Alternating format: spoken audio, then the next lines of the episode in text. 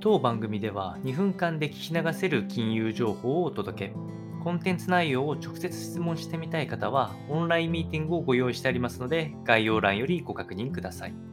本日のテーマは、岸田首相が大阪 IR 計画を認定の考えを表明いたしました。これは国内初のカジノとなる報道となっておりますのでお伝えしてまいりますと、4月の14日に首相官邸で開催されたカジノを含む統合型リゾート IR ですね。こちらの推進本部の会議を開催し、大阪府と市が申請した整備計画を認定することが明らかとなっております。そしてこの大阪の申請内容としては、IR 運営会社としては、アメリカの、え MGM リゾーツ、こちらはもともとカジノとかを、え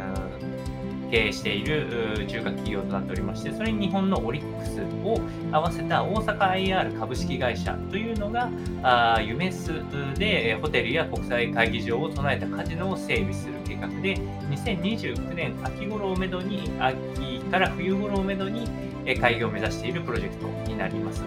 初期投資額は1兆800億円とかなり大きい規模になりますが、そもそもまずこの MGM が5300億円の貸し出し資金を出資するほか、プロジェクトファイナンスで5500億円の借り入れを調達する。いうところで、え民間からあどんどん借り入れを行いまして、えその見込みとしては年間2000万人の来場者と5200億円の売り上げを見込んでいるので、えー、まあ、ざっと計算しただけでも2年ぐらいで、えー、回収は十分できるのではないかと。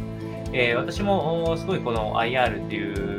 企画自体は日本にはほぼ必須の事項かなと思いますので、まあ、周りの市民たちとの協力を得ながら無事に成功されることを祈っておりますので、参考にお届けをいたしました。